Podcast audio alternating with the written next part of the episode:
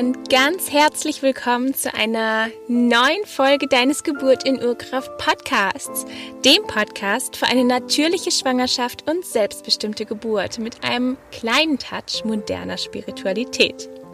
Solltest du mich noch nicht kennen, mein Name ist Ann-Kathrin Gnutzmann. Ich bin Hebamme, selbst dreifache Mama und Gründerin von Naturgeburt. Das ist eine Plattform für verschiedene Online-Coaching-Programme, die dich ermächtigen, eine natürliche Schwangerschaft und selbstbestimmte Geburt zu erleben.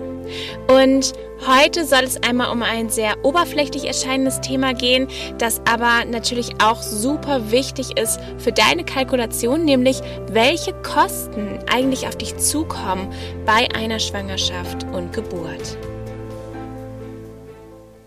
Als allererstes, wenn wir uns diesem Thema der Kosten widmen, müssen wir unterscheiden, ob du privat versichert bist oder ob du gesetzlich versichert bist. Bei einer privaten Krankenversicherung kann ich dir keine Auskünfte hier in, diesem, in dieser Folge geben, weil jede Krankenversicherung absolut anders ist und absolut andere Dinge ähm, absichert, jede private Krankenversicherung und das ganz abhängig davon ist, welchen Tarif du auch gewählt hast. Bei den allermeisten ähm, werden die klassischen Leistungen, die auch durch die gesetzliche Krankenkasse übernommen werden, auch übernommen. Aber es ist eben nicht immer so. Und es gibt da eben auch ähm, Verträge, die das ein bisschen anders regeln. Und von daher kann ich dir dazu überhaupt keine Aussagen machen. Da musst du dich dann wirklich einmal ähm, in deinem Vertrag belesen oder auch deinen Berater bei der ähm, PKV fragen und das darüber dann eben ermitteln, was genau übernommen wird und was nicht. Solltest du aber ge äh, gesetzlich versichert sein, dann ist es grundsätzlich in Deutschland erstmal so, dass die Kosten für die Begleitung in der Schwangerschaft und auch für die Geburt selbst, aber auch für die Wochenbettbegleitung durch eine Hebamme übernommen werden. Ganz grundsätzlich habe ich gerade gesagt, weil es viele Ausnahmen gibt, viele Zusatzleistungen gibt und auf genau diese Zusatzleistungen möchte ich jetzt einmal eingehen. Und lass uns da am besten chronologisch vorgehen. Also wir starten erstmal mit der Schwangerschaft. Was kostet dich die Schwangerschaft? Ähm, das heißt, was musst du selbst bezahlen? Es gibt eben auch in der Schwangerenvorsorge einige Privatleistungen und das schließt die grundsätzliche Hebammenvorsorge und auch die grund grundsätzliche Arzt ärztliche Vorsorge erstmal aus. Das heißt, du hast Anspruch darauf, von einer Hebamme in deiner Schwangerschaft begleitet zu werden, genauso wie du Anspruch hast auf Vorsorgen bei deinem Gynäkologen. Und auch beides im Wechsel wird ebenfalls von den gesetzlichen Krankenkassen finanziert. Manchmal ist es so, dass ähm, die Gynäkologen sagen, dass das nicht möglich ist, gleichzeitig Hebammenbegleitung und Arztbegleitung zu bekommen und darauf plädieren, dass du eben nicht zu deiner Hebamme in die Vorsorge gehst. Aber du hast ein Recht darauf, auch durch deine Hebamme in der Schwangerschaft begleitet zu werden und das gibt keine Probleme mit der Krankenversicherung, denn du kannst beide Untersuchungen quasi immer im Wechsel machen. Was du nicht kannst, ist eine Vorsorge durch beide, sprich durch Hebammen und durch Arzt machen zu lassen, aber du kannst im Wechsel bei der einen Vorsorge zu deinem Gynäkologen gehen, bei der nächsten Vorsorge zu deiner Hebamme gehen. Das ist überhaupt gar kein Problem und möglich, sofern du das denn möchtest. Außerdem steht dir auch genauso ein hebammengeleiteter Geburtsvorbereitungskurs zu. Auch der hebammengeleitete Geburtsvorbereitungskurs wird durch die Krankenkassen übernommen. Oftmals ist es sogar so, dass inzwischen die Partnergebühr übernommen wird von den Krankenkassen. Da müsstest du dann einfach bei deiner Krankenkasse einmal nachfragen. Das ist dann in der Regel die Krankenkasse der Mutter, wo du einmal nachfragst, also deine Krankenkasse, wo du einmal nachfragst, ob die die Partnergebühr übernehmen, in welchem Umfang und äh, der Dein Anteil wird aber definitiv von den Krankenkassen übernommen. Und zwar stehen dir da bis zu 14 Stunden Geburtsvorbereitung in der Gruppe zu. Aber ganz wichtig an dieser Stelle, durch einen Hebammengeleiteten Kurs, denn die Hebammengeleiteten Kurse, die Hebammen ähm, sind eben dazu befähigt, direkt mit den Krankenkassen abzurechnen. Das äh, funktioniert über ein bestimmtes System, in dem jede Hebamme auch ein Institutionskennzeichen zugeordnet bekommen hat und so weiter. Und ähm, darüber funktioniert dann eben die direkte Abrechnung. Das heißt, nicht jeder Geburtsvorbereitungskurs, wenn er dann eben nicht durch eine Hebamme geleistet wird, wird von den Krankenkassen übernommen. Also da einmal ganz genau hingucken und gegebenenfalls auch nachfragen. Aber es gibt, wie gesagt, auch einige Privatleistungen und da zählt zum Beispiel ähm, der, die Blutentnahme für den individuellen Nährstoffcheck dazu. Das heißt, wenn du einmal deine Nährstoffe checken lassen möchtest für verschiedene Vitamine, für deinen Vitamin B12-Status zum Beispiel und äh, noch andere Anfragen. Dann übernehmen die gesetzlichen Krankenkassen das nicht. Hast du jetzt allerdings Erschein Müdigkeitserscheinungen zum Beispiel, die übermäßig stark sind, und dein Arzt empfiehlt dir dann einmal deinen Eisenwert checken zu lassen, dann wird das natürlich übernommen oder dein Vitamin B12-Status. Äh, also da guck einmal und sprich dann gegebenenfalls mit deinem Arzt. Ähm, wenn keine Symptome da sind, werden die Blutentnahmen in der Regel nicht übernommen, außer die, die in den Mutterschaftsrichtlinien vorgesehen sind. Und da sind natürlich auch immer wieder Blutentnahmen drin vorgesehen, die zum Beispiel den Eisenwert checken. Andere IGEL-Leistungen. IGEL steht in dem Fall für individuelle Gesundheitsleistung. Andere IGEL-Leistungen in der Schwangerschaft sind zum Beispiel das Ersttrimester-Screening zwischen der 12. bis 14. Schwangerschaftswoche, auch bekannt als Nackenfaltenmessung. Ähm, auch das ist eine IGEL-Leistung, sprich du musst es selbst bezahlen. Oder auch der Toxoplasmose-Ringelröte-Test ähm, der ebenfalls durch eine Blutentnahme bestimmt wird. Auch das ist selbst zu bezahlen, wenn du es bei deinem Gynäkologen abnehmen lässt. Spannenderweise ähm, in der Regel nicht, wenn du es von deiner Hebamme abnehmen lässt. Ich weiß nicht, warum die Gynäkologen für, diesen, äh, für diese Leistung einen bestimmten Betrag nehmen, aber ich weiß, dass die allermeisten Kolleginnen den Toxoplasmose-Test ohne zusätzliche Gebühr für die Schwangeren abnehmen. Also die Laborkosten werden durch die Krankenkassen bezahlt. Und wenn die Hebamme dir sowieso Blut abnimmt, dann ist es ein extra äh, Kästchen, was angekreuzt wird quasi. Und da berechnet dir die Hebamme in aller Regel keine zusätzlichen Gebühren für. Außerdem gibt es auch noch weitere Screenings, wie zum Beispiel das Präeklampsie-Screening oder nachher ähm, gegen Ende der Schwangerschaft der Streptokokken-B-Test. Auch das ist eine IG-Leistung, auch das ist selbst zu bezahlen. Und auch zusätzliche Ultraschalluntersuchungen, die nicht medizinisch notwendig sind, sind selbst zu bezahlen. Und da ähm, hat sich aber in diesem Jahr auch etwas geändert. Und zwar war es bisher immer so, dass dir drei große Ultraschalluntersuchungen zustehen.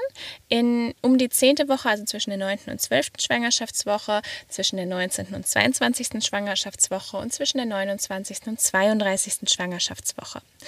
Diese Ultraschalluntersuchungen sind in den Mutterschaftsrichtlinien vorgesehen und gelten als die drei großen Ultraschalluntersuchungen. Wenn du jetzt zwischen diesen Untersuchungsterminen noch weitere Ultraschalluntersuchungen haben möchtest, so wurde es bisher gehandhabt, und quasi zu jeder Vorsorge einen Ultraschall möchtest, also in jeder Vorsorge einmal dein Baby im Ultraschall begutachten möchtest, dann wurde es bisher immer so gehandhabt, dass die Ärzte einen, eine Ultraschallflat angeboten haben und dafür eine zusätzliche Gebühr genommen haben. Jetzt ist es aber seit diesem Jahr, seit 2021 so, dass sich gesetzlich etwas verändert hat. Denn es ist umstritten, ob Ultraschall tatsächlich so harmlos ist, wie er immer dargestellt wird. Denn Ultraschall sind natürlich auch Strahlungen und diese Strahlungen gehen auf dieses sehr kleine, zarte Zellpaket über, was dein Baby ja am Anfang einfach ist. Und äh, da gibt es ähm, da sollte ich vielleicht noch mal eine eigene Folge zu machen. Aber ähm, da gibt es auf jeden Fall unterschiedliche Meinungen. wie gut oder schlecht der Ultraschall jetzt ist. Und es gibt seit diesem Jahr ein neues Gesetz, das eben besagt, dass nur die medizinisch notwendigen Ultraschalluntersuchungen durchgeführt werden dürfen. Und das schließt quasi diese Ultraschall-Flat aus. Äh, das ist nicht mehr erlaubt, gesetzlich erlaubt, dass eben zusätzliche Ultraschalle angeboten werden dürfen, gegen Geld auch noch, die nicht medizinisch notwendig sind. Und in dem Moment, wo ein Ultraschall medizinisch notwendig ist, wird er auch von der gesetzlichen Krankenkasse übernommen. So, so viel zur Schwangerschaft. Kommen wir einmal zur Geburt. Bei der Geburt ist es so, dass die Geburt an sich, die Hebammenbegleitung unter der Geburt, eventuell die ärztliche Begleitung unter der Geburt von den Krankenkassen übernommen werden. Ganz egal, wo du dein Baby bekommst. Also ganz egal, ob du dein Baby zu Hause gebären möchtest und deine Hebamme zu dir nach Hause kommt, ob du in ein Geburtshaus oder eine andere Hebammengeleitete Einrichtung gehst oder ob du in einen Kreissaal gehst. Die Leistungen für die Geburt an sich werden von den Krankenkassen übernommen. Jetzt ist es aber so, dass du bei einer außerklinischen Geburt vor allem, aber auch in einer Klinik bei einer sogenannten Beleggeburt, also sprich in jedem Fall, wenn du vorher weißt, welche Hebamme mit dir zur Geburt kommen wird, dann bezahlst du dieser Hebamme eine sogenannte Rufbereitschaftspauschale. Und diese Rufbereitschaftspauschale, die bezahlst du der Hebamme dafür, dass sie zwischen der 37. und 42. Schwangerschaftswoche jederzeit auf Abruf bereitsteht. Denn es ist ja so, sie hält sich ja wirklich die ganze Zeit rufbereit. Ganz egal, ob sie ins Badezimmer geht, ganz egal, ob sie auf eine Geburtstagsfeier geht, ganz egal, ob Weihnachten ist, je nachdem, was ihr ausgemacht habt. Aber sie hat immer das Telefon bei sich und steht jederzeit quasi in Bereitschaft, zu dir zu kommen. Wenn du sie anrufst und sagst, die Geburt geht los, dann macht sie sich sofort auf den Weg. Und für diese Leistung, die die Hebamme da vollbringt. Ähm, für diese Leistung bezahlst du eine sogenannte Rufbereitschaftsgebühr. Und diese Rufbereitschaftsgebühr ist absolut unterschiedlich von Hebamme zu Hebamme. Und ich habe schon gehört, dass Hebammen 2000 Euro, und das ist die absolute Seltenheit, für die Rufbereitschaftspauschale nehmen. Andere Hebammen nehmen nur 250 Euro. Es ist auch ein bisschen abhängig davon, die Hebammen, die dich in die Klinik begleiten, wenn du also dir eine Be Beleghebamme suchst, dann ist die Rufbereitschaftspauschale in der Regel geringer, als wenn du eine Hausgeburt hast, weil du in der Klinik natürlich ähm, auch noch gegebenenfalls durch die diensthabenden Hebammen ein Stück weit versorgt werden könntest, wenn sie nicht sofort loskommen kann. Ähm, ja, oder aus den verschiedensten Gründen. Und von daher Frag die Hebamme, die du dir dann eben ausgesucht hast, nach der Höhe der Rufbereitschaftsgebühr. Die wird in der Regel nämlich nicht, wie gesagt, von den Krankenkassen übernommen. Aber viele Krankenkassen steuern ins, äh, inzwischen einen gewissen Betrag dazu. Und viele Krankenkassen haben da einen Betrag von 250 Euro, den sie zusteuern zu dieser Rufbereitschaftsgebühr. Es gibt einige wenige Krankenkassen, die übernehmen 500 Euro der Rufbereitschaftspauschale, aber da hört es meines Wissens nach dann auch schon auf. Also ich kenne keine Krankenkasse, die mehr als 500 Euro zu der Rufbereitschaftspauschale dazu bezahlt. Aber ähm, vielleicht weißt du da ja auch mehr, dann schreib mir super gerne auf Instagram oder gerne auch eine E-Mail. Ähm, das würde mich super interessieren, wenn du deine Krankenkasse weißt, die mehr übernimmt. Ansonsten werde ich auf Instagram auch einen Post äh, verfassen, wo wir einmal sammeln, wer wie viel von welcher Krankenkasse zurückbekommen hat. Denn ich finde das super spannend und natürlich kann man auch seine Krankenkasse danach auswählen, denn du hast auch die Möglichkeit, in der Schwangerschaft deine Krankenkasse zu wechseln. Also ähm, nutzt dann die Möglichkeit, wenn eine andere Krankenkasse dir bessere Leistungen für deine Situation bietet. Und wie gesagt, die Rufbereitschaftspauschale kann da einfach schon sehr stark ins Gewicht ähm, fallen, vor allem wenn es dann irgendwie 500 bis 900 Euro sind. Das ist so der Durchschnitt irgendwie was. Dazwischen ist so, der, ist so die durchschnittliche Rufbereitschaftsgebühr. Wie gesagt, Abweichungen nach unten und oben können durchaus vorkommen. Und ansonsten alle anderen individuellen Wünsche, die du für deine Geburt hast, und das ist bei einer außerklinischen Geburt zum Beispiel vor allem der Geburtspool, wenn du dir zum Beispiel einen Geburtspool wünschst für deine Geburt, dann sind das alles Leistungen, die nicht von den Krankenkassen übernommen werden. Also das ist dann alles Privatleistung, Privatvergnügen. Im Kreissaal steht dann meistens eine Geburtswanne bereit. Das ist dann quasi der Service der, der Gebärstation, aber die Krankenkassen übernehmen das eben soweit nicht. Viele Hebammen haben einen Geburtspool, den du ausleihen kannst. Wenn du noch auf der Suche bist, ich habe auch einen Geburtspool, den ich vermiete. Also auch damit kannst du mich gerne einmal anschreiben, wenn du da noch einen Geburtspool suchst. Und Ansonsten findest du ähm, vielleicht auch eine andere Mama, die schon geboren hat, die ihren Geburtspool vermietet zum Beispiel. Oder du kaufst dir einen Geburtspool, das kannst du natürlich auch machen. Ähm, schau da einfach. Vielleicht brauchst du auch gar keinen oder möchtest lieber eine Regentonne nutzen. Also da gibt es ja die verschiedensten Möglichkeiten. Und ja, das, ja, schau da einfach, wie das für dich gut ist. Was ebenfalls nicht bezahlt wird von den Krankenkassen, ist eine Doula.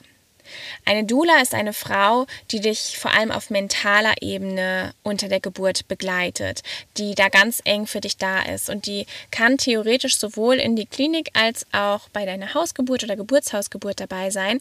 In der momentanen Situation musst du natürlich ein bisschen genauer gucken. Da wird deine eine Dula wahrscheinlich nicht mit in den Kreissaal kommen können, weil es schon für die Partner schwierig ist, bei der Geburt dabei sein zu dürfen. Also informier dich da in deiner Klinik, aber sobald ähm, es dann irgendwann hoffentlich wieder möglich sein wird, die Personen, die einem wichtig sind unter der Geburt mitzubringen, also eben vielleicht nicht nur den Partner, sondern auch noch eine weitere Person, sei es die eigene Mutter oder eben eine Dula, dann ist auch eine Dula eine wunderschöne Möglichkeit, wie du unter der Geburt begleitet werden kannst und ja, wie du wie du da noch mal eine Begleitung auf einer ganz anderen Ebene bekommst, also auch eine sehr sehr wertvolle Begleitung. Und natürlich Geburtsfotografen zählen ganz genauso dazu. Geburtsfotografen sind dir natürlich keine mentale Stütze, ähm, können tolle Erinnerungen sein. Äh, Geburtsfotografen können wahnsinnig toll die Emotionen dieser Momente erfassen. Und ich liebe es persönlich, Fotos von Geburten anzusehen ich hatte selber leider keine Geburtsfotografin dabei bei meinen Geburten, weil ich keine gefunden hatte, die bei uns in der Nähe das macht. Ähm, ja, von daher hatte ich leider keine dabei, aber grundsätzlich die Bilder, die dabei entstehen können, sind einfach Wahnsinn. Also ist durchaus eine Überlegung wert, aber auch das wird momentan in den Kreissälen nicht funktionieren. Und wenn du aus deiner Plazenta zum Beispiel Globulis oder Kapseln machen lassen möchtest, dann sind auch das Privatleistungen. Auch das wird nicht von der Krankenkasse übernommen. Da gibt es kein, ähm, keine Evidenzen zu und entsprechend wird das von den Krankenkassen auch nicht übernommen, die Kosten dafür. Das einmal als groben Überblick über die Geburt und dann eben nach der Geburt, wenn dann dein Wochenbett beginnt, dann stehen dir Hebammenhausbesuche zu. Das heißt, deine Hebamme kann in den ersten zehn Tagen bis zu zwei Kontakte mit dir haben. Das kann sowohl telefonisch als auch äh, direkten Hausbesuch sein. Und nach dem zehnten Tag bis zur zwölften Woche stehen dir noch 16 weitere Besuche bzw. 16 weitere Kontakte zu. Und das wird alles von den gesetzlichen Krankenkassen übernommen. Da brauchst du nichts für zu bezahlen, keinen Cent. Was leider nicht übernommen wird, sind zum Beispiel Still- und Trageberaterinnen. Und vor allem Stillberatung kann so, so wichtig und wertvoll sein. Wenn es Probleme gibt nach der Geburt mit der Stillbeziehung, wenn das Stillen nicht so richtig in Schwung kommen will, dann kann es durchaus passieren, dass auch die Hebamme an ihre Grenzen stößt, weil nicht jede Hebamme eine ausgebildete Stillberaterin ist.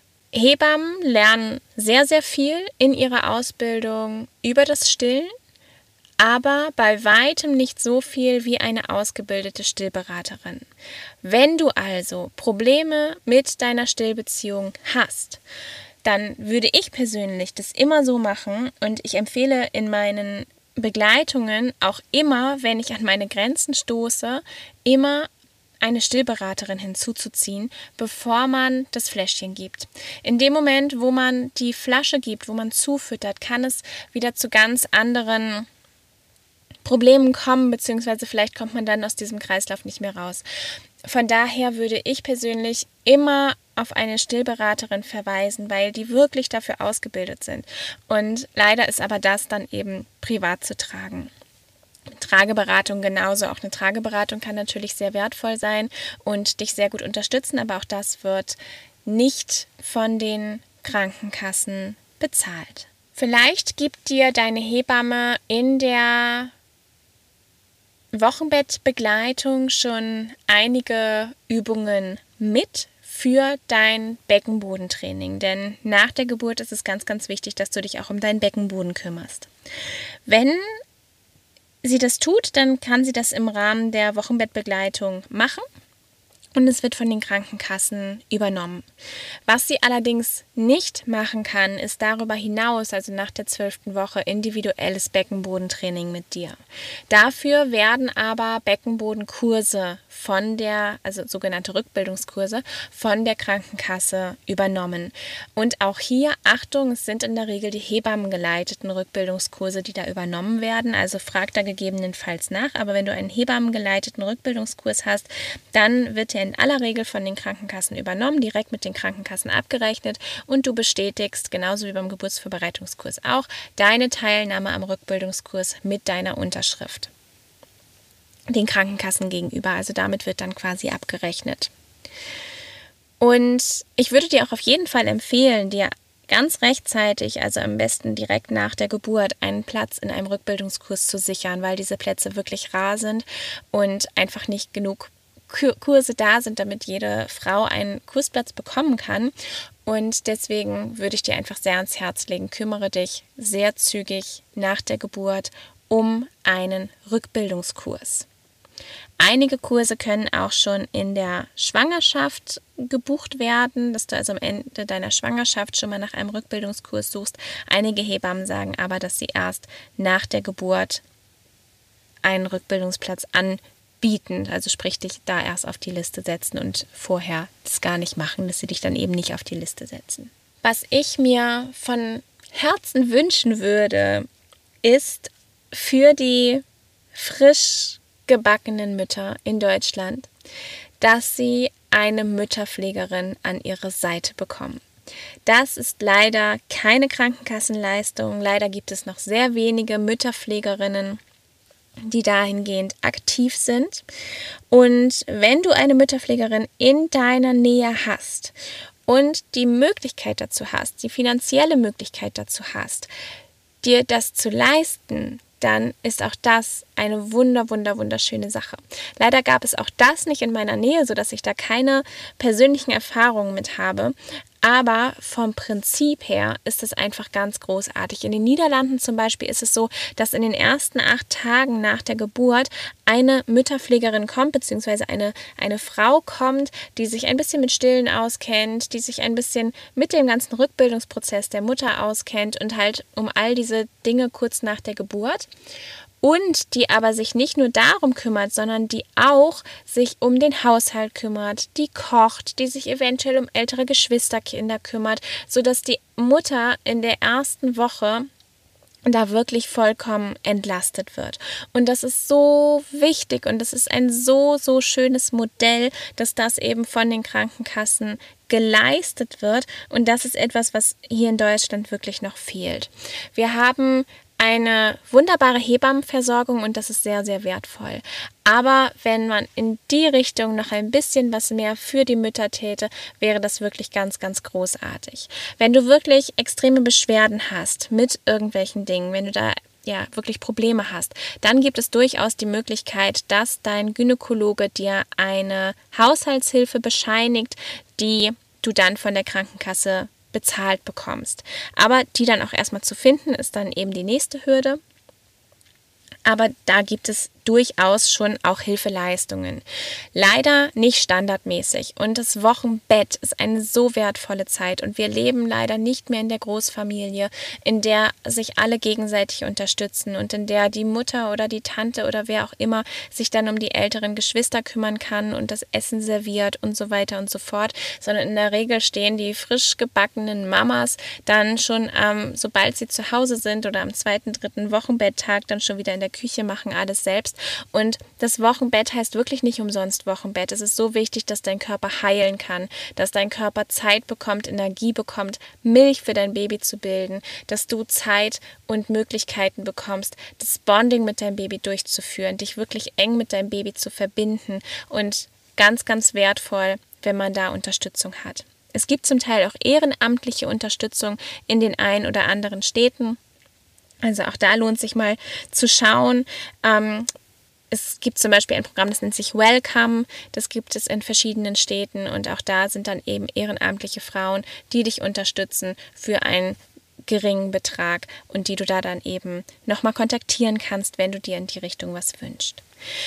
Und darüber hinaus auch sämtliche Kleinigkeiten, sowas wie Brustwarzensalbe, Brusthütchen, alles, was man da dann vielleicht noch für, die Still für das Stillen braucht, für die persönliche Wochenbettpflege, Brustpflege braucht, all das wird auch nicht von den Krankenkassen übernommen. Also das sind auch alles viele kleine Beträge, die da auf einen zukommen. So, aber der absolut größte Posten wird wirklich die Rufbereitschaftspauschale sein. Wenn du eben nicht durch eine diensthabende Hebamme in einem Kreissaal begleitet werden möchtest, dann ist es die, immer die Rufbereitschaftspauschale, die da als größter Faktor ähm, reinfällt. Oder eben auch eine Mütterpflegerin gegebenenfalls. Klar, also je nachdem, was du dir dann eben noch einzeln im Einzelnen wünscht. Aber das ist eigentlich so der größte Posten, der auf viele Frauen zukommt. Also es macht durchaus Sinn, ein bisschen Geld für diese wertvollen Unterstützungen, die es da gibt, zur Seite zu legen, um sich das eben leisten zu können, denn man bekommt natürlich nicht unendlich viele Kinder, es ist wirklich eine sehr begrenzte Zeit. Und von daher einfach sehr wertvoll, wenn man da wirklich das für sich raussucht, was einem wirklich wichtig ist und was man wirklich gerne umsetzen möchte. Und wie gesagt, ich halte da zum Beispiel eine Mütterpflegerin für sehr, sehr wertvoll, die erste Zeit mit seinem Baby wirklich zu genießen und da ganz eng in Kontakt zu kommen, seinen Körper zu schonen. Denn je mehr du dich am Anfang schonst, desto leistungsfähiger bist du nach dieser Zeit. Wenn du direkt versuchst, voll reinzustarten, dann kann es durchaus sein, dass sich das, ja, rächen wird, indem du dann zum Beispiel eine Brustentzündung relativ früh bekommst, indem du zum Beispiel einen ähm, Lochienstau, also einen Wochenflussstau bekommst. All das sind klassische Probleme, mit denen Frauen zu kämpfen haben, die viel zu früh wieder viel zu viel machen. Genau, also pass auf dich auf und organisiere dir deine Schwangerschaft, deine Geburt und auch deine Wochenbettzeit. Auch ganz wichtig, sich die Wochenbettzeit zu organisieren und zu planen. Und meistens denkt man nur bis zur Geburt und vergisst die Zeit danach. Aber das zu planen und zu organisieren ist genauso wichtig wie die Geburt zu planen und zu organisieren und sich nicht einfach nur darauf zu verlassen, dass das schon alles klappen wird. Denn es geht darum, dass du eine positive Geburtserfahrung machst, aus der du und dein Baby gestärkt herausgehen. Und um das zu erreichen, erfordert es in aller aller Regel eine gute Vorbereitung.